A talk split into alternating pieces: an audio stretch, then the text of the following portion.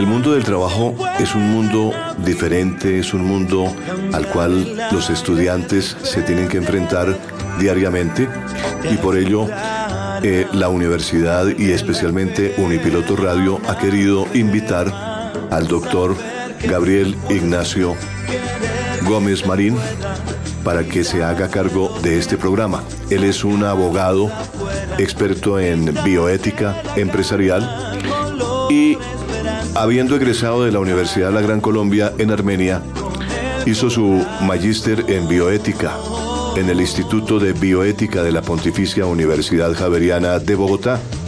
Está inscrito en la carrera administrativa en el Ministerio del Trabajo,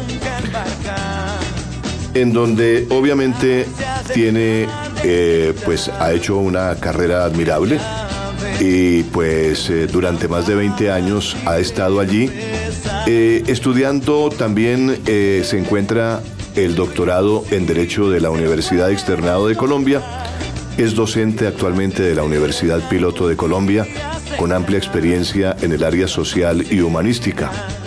Es libre pensador dedicado a la enseñanza en los hábitos universitarios y organizacionales del Valle del Cauca, en Bogotá y en el Quindío.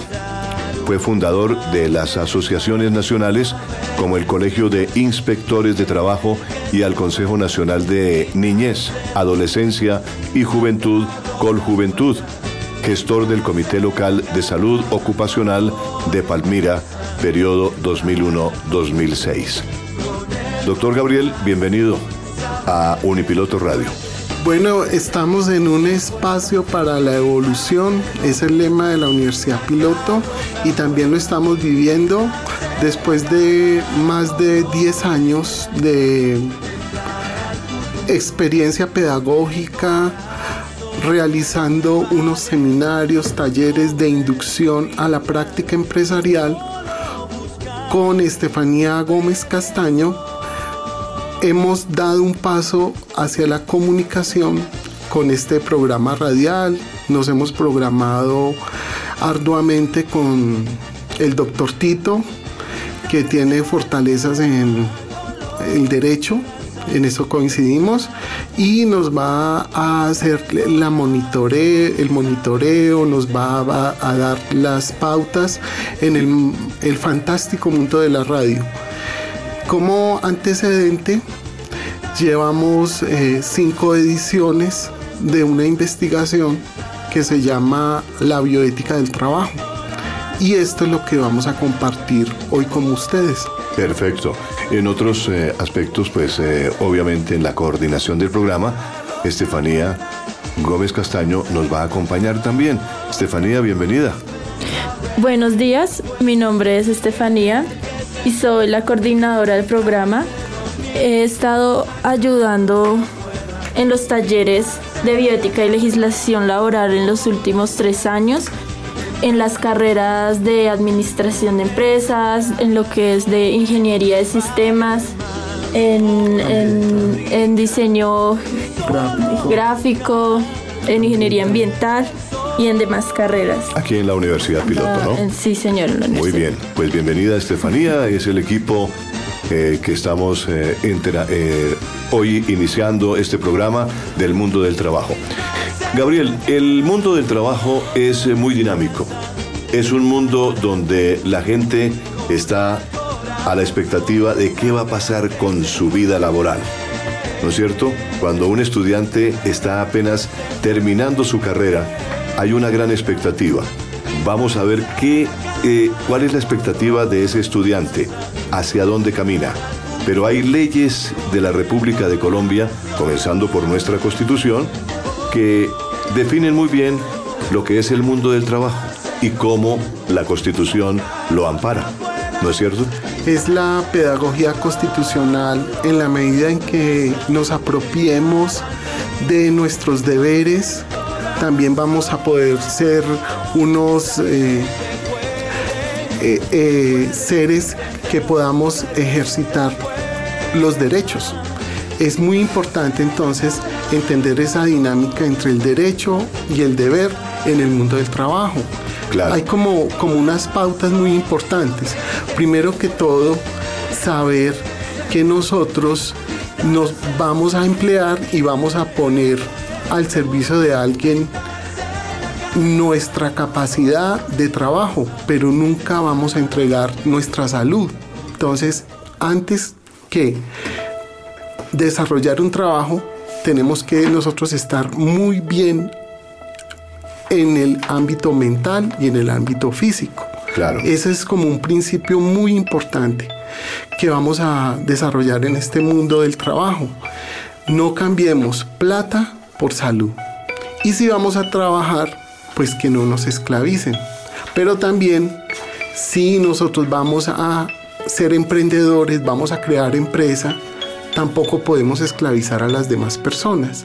Esto es como un principio básico del mundo del trabajo y estas van a ser las reflexiones que vamos a hacer ahora de aquí en adelante bajo unos principios que es la ley basado en la constitución política. Claro que sí.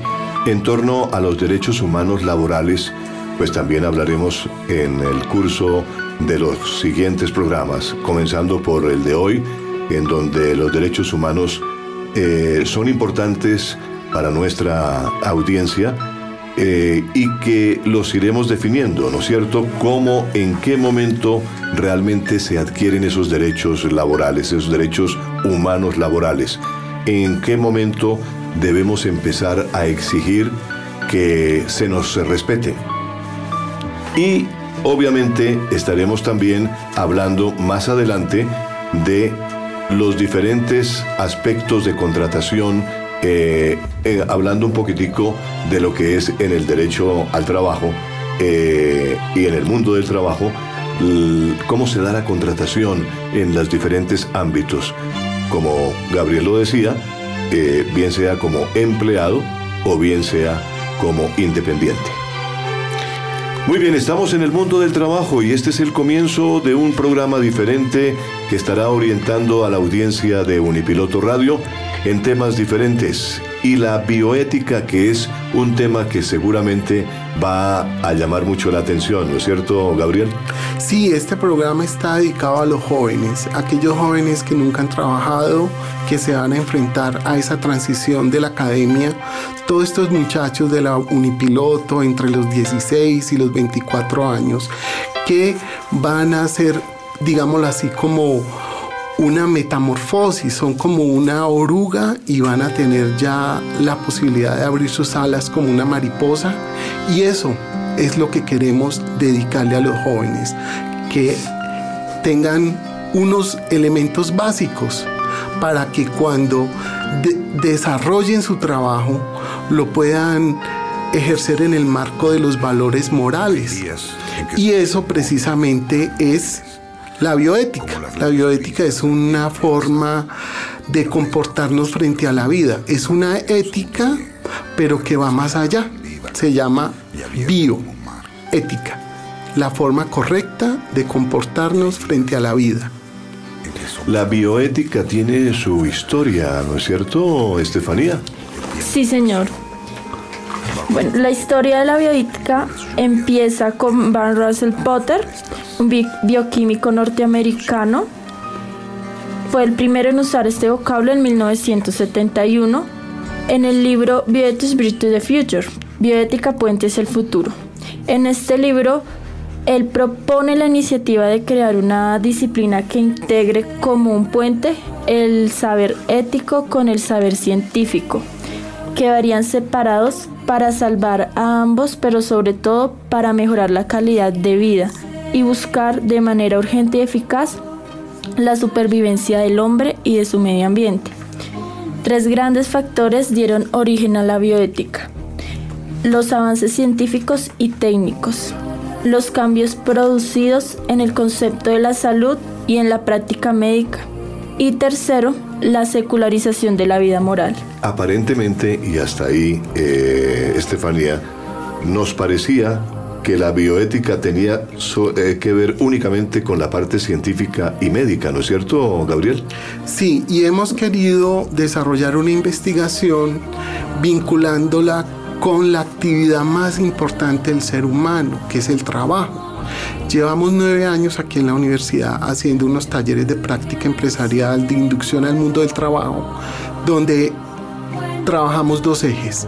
Primero, todo lo que es la contratación laboral, las diferentes formas en que el joven recién egresado va a enfrentar esas actividades tan importante, tan social que es el trabajo y también ayudándole a que se vaya con una caja de herramientas en sus actitudes, en sus comportamientos, que eh, aprenda a ser puntual, que no vaya enguayabado al trabajo, que se ponga en los zapatos de los demás, porque ¿para qué vamos a trabajar si no es para trascender y crear sociedad, crear un mundo? El mundo es precisamente producto del trabajo. Entonces, vamos a llegar a un trabajo donde vamos a desarrollar inteligencias emocionales. ¿Cuáles son las inteligencias emocionales? Pues aprender a hacer trabajo en equipo. Es lo más difícil. Claro. A veces nosotros en el trabajo nos convertimos en seres muy individualistas, pero no. En el trabajo lo más difícil es poder fusionarse ustedes con los demás compañeros del trabajo y ser muy productivos. La única manera para ser productivos es aprendiendo a interactuar con el otro. Claro. Se llaman habilidades blandas. O sea, colaborar en equipo. Sí, hay una cosa interesante, Gabriel, ahora que me acordaba yo cuando Gabriel decía de no llegar en Guayabado al trabajo, eh, de ser cumplido. Eh, yo recuerdo que en mi época, en, esto, en recintos cerrados, se fumaba, ¿no? Y se permitía fumar. Y uno, eh, el caso mío, que yo no fumaba, tenía muchas veces que aguantarme el cigarrillo de los demás. El humo del cigarrillo de los demás, pues lo absorbíamos los que no fumábamos realmente. Y ese es un punto de respeto hacia las, hacia las personas con las cuales compartimos el lugar de trabajo, ¿no es cierto? Poder respetar ese ámbito y hoy en día ya las empresas y todos los sitios cerrados se prohíbe fumar. De tal manera que es un punto para agregar a lo que usted ha dicho. Claro, es que volvemos a decir, para que tú tengas un excelente desempeño laboral, tenemos que empezar por nosotros mismos. ¿Cómo se llama ese comportamiento? Autocontrol como filosofía de vida. Que nadie nos esté diciendo qué tenemos que hacer, sino que ser, ser proactivos, dar el plus, dar el valor agregado. Eso es como esos principios que queremos ayudarle a la gente a reflexionar en esta difusión radial. Muy bien, estamos entonces en eh, el mundo del trabajo y continuando aquí con el mundo del trabajo tenemos ahora que abordar el tema de la legislación laboral en donde obviamente le voy a pedir a Gabriel que nos apoye mucho porque la legislación laboral es bastante completa en nuestro medio. Hablábamos inicialmente eh, de los derechos humanos laborales. Los derechos humanos laborales son aquellas condiciones de vida indispensables y mínimas que garantizan la libertad e igualdad de los trabajadores. Es la posibilidad que tienes de formar parte de un sindicato, de elegir representantes, de participar a favor de las demandas que tienes y el derecho a plantear como trabajador. Los derechos humanos laborales no son simplemente normas legales, sino también garantías sociales que te posibilitan condiciones mínimas de vida y de trabajo cuando dependes de una ocupación asalariada para vivir. El Instituto Interamericano de los Derechos Humanos los define como las garantías que requiere un ciudadano para desarrollarse de manera integral y plena en la vida social como persona, como un ser dotado de sentido y de racionalidad. Y hablábamos también de lo importante que es conocer en qué momento adquieres tus derechos laborales. Y según las leyes, es cuando se inicia tu contrato de trabajo para prestar un servicio personal subordinado a cambio de un salario. Ante todo, son derechos humanos que nacen de nuestra propia naturaleza de ser hombre o mujer. Los derechos laborales son considerados realmente de orden público, porque son inherentes y son inseparables de cada persona que dependen de un trabajo para vivir. Son integrales, todos los derechos están relacionados entre sí, lo que significa que si uno de estos es violado, los demás derechos laborales también se ven afectados.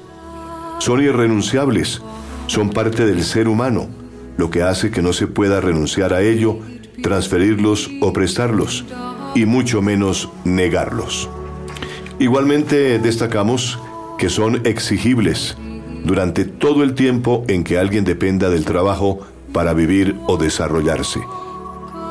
Nunca, pero nunca es tarde para exigir los derechos humanos laborables o comenzar a ejercerlos. Gabriel. Todo esto que nos ha explicado el doctor Tito tiene que ver con un concepto que se llama dignidad humana. La dignidad humana no es que haya existido siempre, ha sido una conquista. Estamos hablando de revoluciones, de antes del siglo pasado. Estamos hablando de la inexistencia de las normas laborales hace 300 años. Antiguamente nosotros eh, nos regulábamos por un sistema que se llama el Código Civil. Entonces entendía era que las personas era como un arriendo que tomaban otros seres humanos y por darle alimentación o por darle vivienda, ya se entendía que la persona estaba realizando un trabajo. Resulta que tras muchas crisis, tras muchos movimientos sociales, eh, la sociedad se entendió que no podía estar de guerra en guerra, de esclavitud en esclavitud, y entonces se fue proyectando lo que hoy llamamos la dignidad humana. ¿Qué es la dignidad humana? Que nosotros por el simple hecho de existir ya tenemos incorporados unos mínimos. Y eso pues ha ido construyéndose históricamente, históricamente, hasta lo que llegamos hoy. Y está sustentado en unos principios filosóficos. ¿Cuáles son esos principios filosóficos? Pues que tenemos libertad de emplearnos en lo que más nos guste, que también así como podemos ser empleados, podemos ser emprendedores, podemos crear empresa y se nos respeta esa propiedad privada. Pero como estábamos explicando anteriormente, Tito, si vamos a emplear personas, tenemos que proyectar también unos deberes correlativos a unos derechos. Claro. Y ahí es donde está toda esa dinámica que son las conquistas sociales. Hay una pregunta que surge realmente frente a esto, Gabriel, y es que ¿se violan mucho los derechos humanos laborables hoy en día? Sí, y, la principal causa es la ignorancia de, de la gente. La gente, por ejemplo, piensa que no, que su trabajo simplemente se le va a pagar por hora y que con eso es suficiente y resulta que no. Que por más de que usted le digan, este es un contrato civil, este es un contrato comercial, este es un contrato de cooperativismo o este es un contrato integral, así firme la persona en notaría no puede renunciar a unos mínimos. ¿Cuáles son esos mínimos? A la seguridad social, un mínimo a una carga prestacional. ¿Esa carga prestacional en qué consiste? Pues que también la persona va a poder obtener recursos para los ciclos de su vida. Entonces tiene derecho cuando si alguna vez dejó de trabajar de contar como un colchón eso es lo que son las famosas cesantías. Claro. Entonces, todo ser humano, desde que en la realidad cumple un horario, reciba órdenes, tenga un salario fijo, ahí esa realidad lo convierte en sujetos de derechos. Claro. Es, es como ir ubicándonos en ese contexto de la dignidad humana en el trabajo y de la libertad de trabajo. Correcto, esos, esos eh, fundamentos de los derechos humanos laborales que nos ha recordado dentro de la dignidad humana el doctor Gabriel, pues eh, me hace eh, recordar algunos, digamos que es un decálogo de fundamentos. Y es, por ejemplo, el empleo estable, que implica la posibilidad de elegir libremente el trabajo y de realizarlo de manera voluntaria, de obtener el, empleo sin ninguna discriminación, de ser capacitado para realizarlo si es necesario, porque la persona que llega, así tenga una buena preparación académica, de todas maneras necesita como una, especie de introducción al trabajo, de conocimiento de lo que va a ser, de lo que llamamos hoy en día el entrenamiento previo, ¿no es cierto? Y la garantía de una estabilidad mientras exista la materia de trabajo en la cual se va a desempeñar. Ese empleo estable estaría eh, implicado por esas características. E igualmente el salario suficiente que desde luego significa tener una remuneración idónea para satisfacer esas condiciones mínimas de que ha hablado Gabriel y que permitan llevar una vida digna para el trabajador y su familia.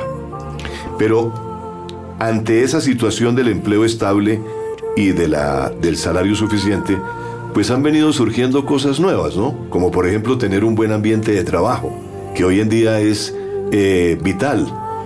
Mire usted, por ejemplo, que el otro día entré al banco BBVA y quedé maravillado. Valga la cuña, porque realmente entrar a un banco a veces eh, en épocas antiguas era muy difícil, era como entrar a una oficina eh, aburridora. Y le comenté a mi esposa, oiga, entré al BBVA y me gustó. Está muy bien decorado, tiene un buen ambiente de trabajo, la atención personal me llamó la atención esa amabilidad de la persona, se ve que eh, esas personas están trabajando dentro de un ambiente que es propicio para ofrecer un buen servicio. Bien interesante, ¿no es cierto? Y eh, esto es lo que se denomina actualmente en las tendencias del trabajo el salario emocional.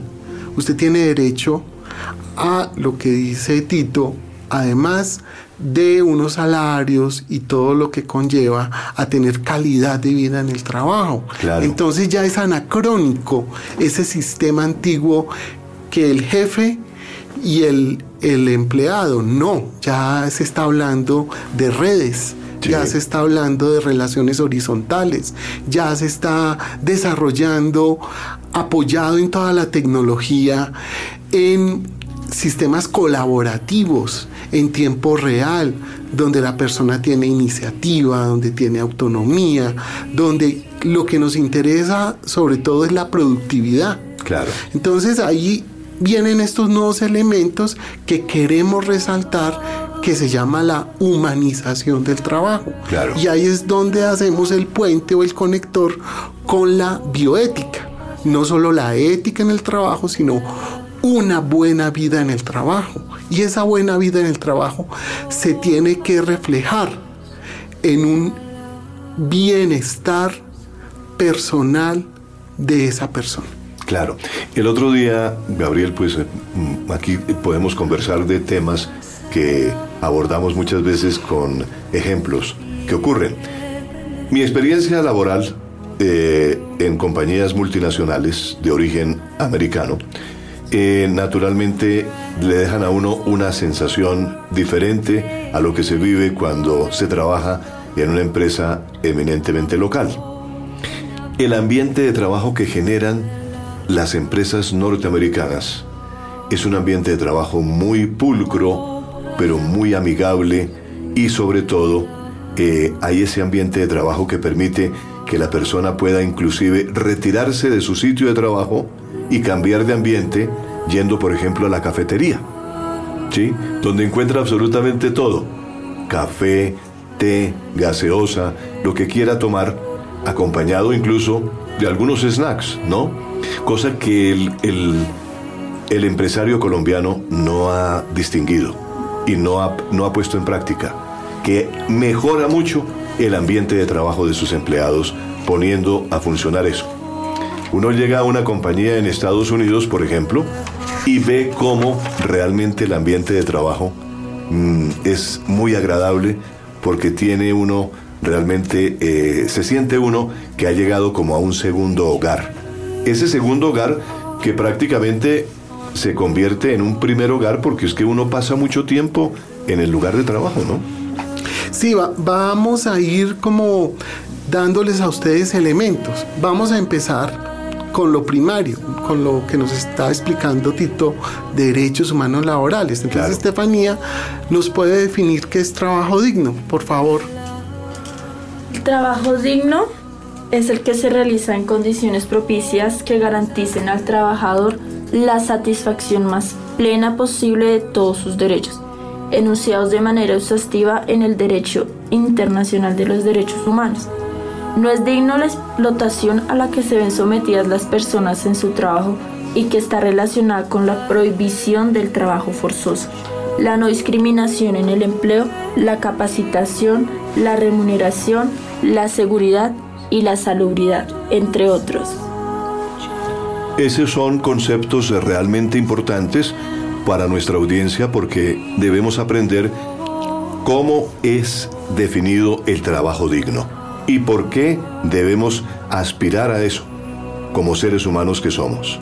El trabajo digno nos debe pertenecer, realmente, ¿no es cierto? Está definido además en la Constitución del 91, que es nuestra constitución que nos rige.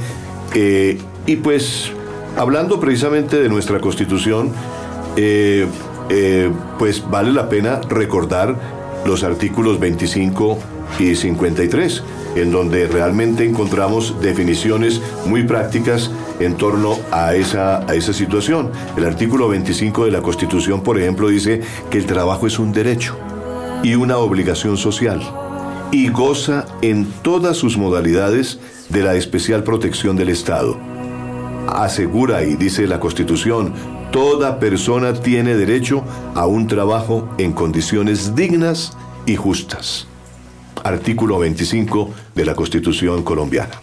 Y el artículo 53, que es el desarrollo de este concepto, entonces nos habla de que en el mundo del trabajo hay unos sujetos que de pronto están en desigualdad por sus circunstancias. Entonces se habla de una protección especial a la mujer embarazada, a los jóvenes recién egresados, que como no tienen la experiencia, a veces se les discrimina. A la tercera edad, resulta que en este mundo aparecen, por ejemplo, clasificados en la prensa sobre empleos y ponen en una condición hasta los 25 años, de 20 a 25 años, de 20 a 30 años. No, y, y, Gabriel, eh, algo más eh, ridículo desde el punto de vista de los clasificados. Es que eh, piden experiencia, ¿no? Eh, grado, que tengan pregrado, que tengan ojalá especialización, que sepan idiomas, que sepan de computadores y que tengan dos o tres años de experiencia, pero que no pase la edad de 30 años, por ejemplo. No, eso es absurdo, ¿no? Es que mm, realmente esa discriminación está ya prácticamente en desuso. El otro día leía yo alguna parte que me encontré una noticia y es que las personas mayores están volviendo a ser contratadas por las empresas debido a la experiencia que tienen. Porque de todas maneras el estudiante, estamos hablando aquí frente a una estudiante que está en sexto semestre de negocios internacionales, pero de todas maneras, eh, como estudiante no tienes la experiencia laboral que pueda tener una persona que ha pasado 20 o 25 años de su vida haciendo una labor, ¿no? Y entonces las empresas se han dado cuenta de que es importante contar nuevamente con esas personas. De alguna forma, buscan contratarlas y vincularlas y está volviendo otra vez las empresas a llamar a aquellas personas que han pasado por la empresa y que tienen una experiencia laboral. Estamos aquí en el mundo del trabajo en Unipiloto Radio a esta hora de la mañana. Como todos los martes, los vamos a acompañar con eh, notas especiales que tienen que ver con el mundo del trabajo para nuestros oyentes, bien sea el eh, recién egresado, las personas que todavía no han egresado, los, eh, los, eh, profesionales que se aprestan a ser emprendedores. Y, por qué no decirlo, los empresarios que ya, ya tienen una experiencia laboral acumulada y que tienen esa eh, sensación de que todavía pueden mejorar su ambiente de trabajo, bien sea para sus empleados o bien sea para ellos mismos. Pero mire, eh, Gabriel, yo quería terminar esta sección de los derechos laborales fundamentales agregando que está dentro o figura dentro de, la, de los derechos fundamentales la necesidad de respetar los derechos de género. Y este derecho de género se exige especialmente para las mujeres. Algo tocó Gabriel en el inicio del programa. La igualdad de oportunidades, la equidad entre ambos eh, sexos. Y pues el derecho a no ser hostigadas sexualmente, el derecho a que durante el embarazo no se les exija esfuerzos que pongan en riesgo su salud en relación a la gestación, el derecho a que se les dé mínimo seis semanas antes y seis semanas después del parto, o de tres semanas en el momento que lo permita su salud en relación con la gestación y cuando lo decidirá la trabajadora con salario íntegro, conservando su empleo y derechos adquiridos. A esto hay que agregar, Gabriel, la ley María, ¿no?